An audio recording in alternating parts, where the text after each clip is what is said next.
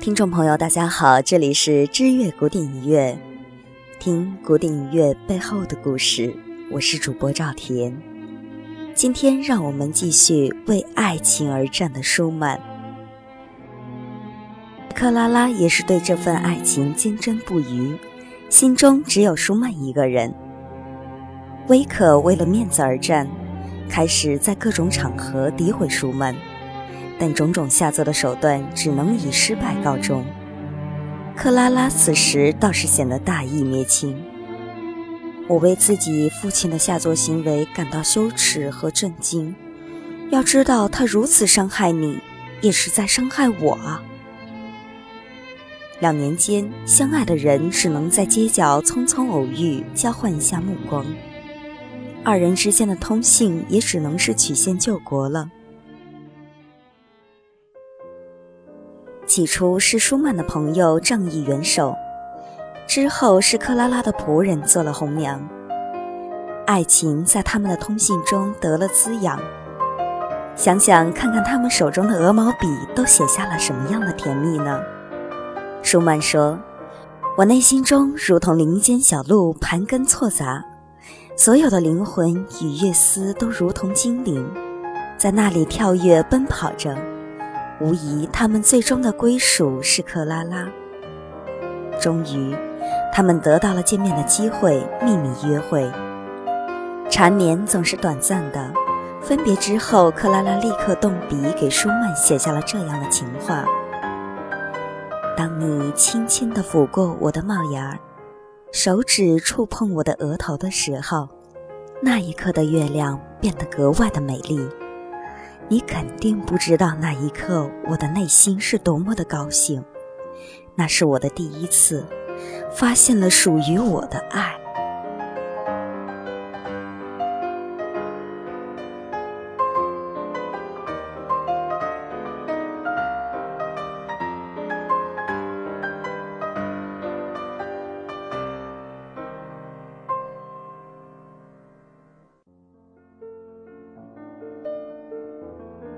舒曼打算向克拉拉求婚，就在他十八岁生日的当天。为什么选择这个日子呢？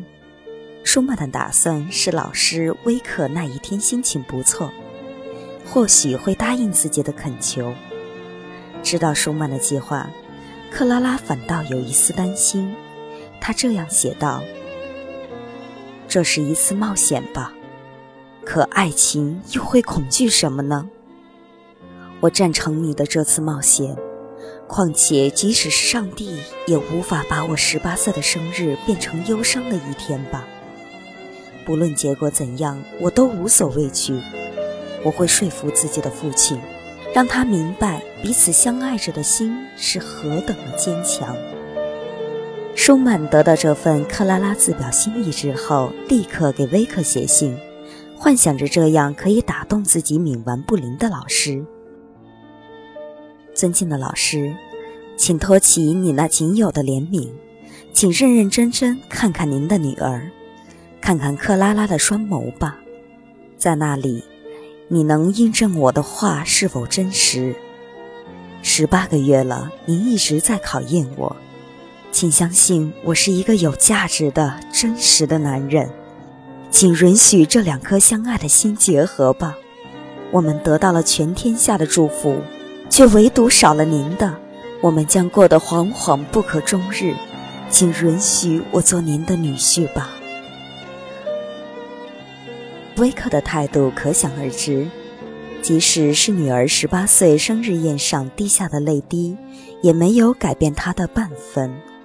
他甚至把这封信摔在克拉拉面前，让她公开朗读，出于尊严，也出于对爱情的信仰。克拉拉拒绝了这么做。此后，舒曼的登门造访自然是碰了一鼻子灰。威克已对自己的女儿有更高的期望，况且他年龄还小，这样的借口搪塞他。但舒曼总觉得威克是要把女儿嫁给更富有的人。他后来给克拉拉的信中有这样的话：“假若有朝一日你嫁给了另一个有钱的人。”想想你将要过着日夜滴血的生活，会让我心碎而死。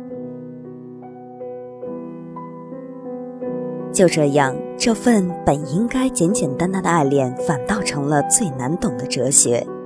他们爱得越深，遭到父亲威克的反对就越大。同时，随着反对的力量逐渐升级，他们就更加坚信彼此是自己的一生的挚爱。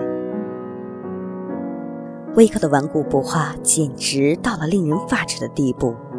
他曾怒吼道：“如果克拉拉嫁给舒曼，我就从此不认这个女儿。肖邦和门德尔松都觉得这样的长者太不近人情，李斯特更是因为这件事跟威克绝了交。这对爱情命运坎坷的恋人很无奈地回到了私密的通信状态，他们私底下约会，再过两年就结婚。于是克拉拉的书信中出现了这样的话。如果人可以一觉睡到两年之后，该多好啊！那样就不用每天睁着眼睛面对着没有你的早晨，以及父亲冷冰冰的眼神了。两年，对于热恋中的男女，就像隔着银河一样遥远。而且这两年，父亲威克的态度更加是变本加厉，时时刻刻严防死守。用尽一切办法，试图让这对年轻人缴械投降。由于时间关系，我们的故事讲到这里就要和大家说声再见了。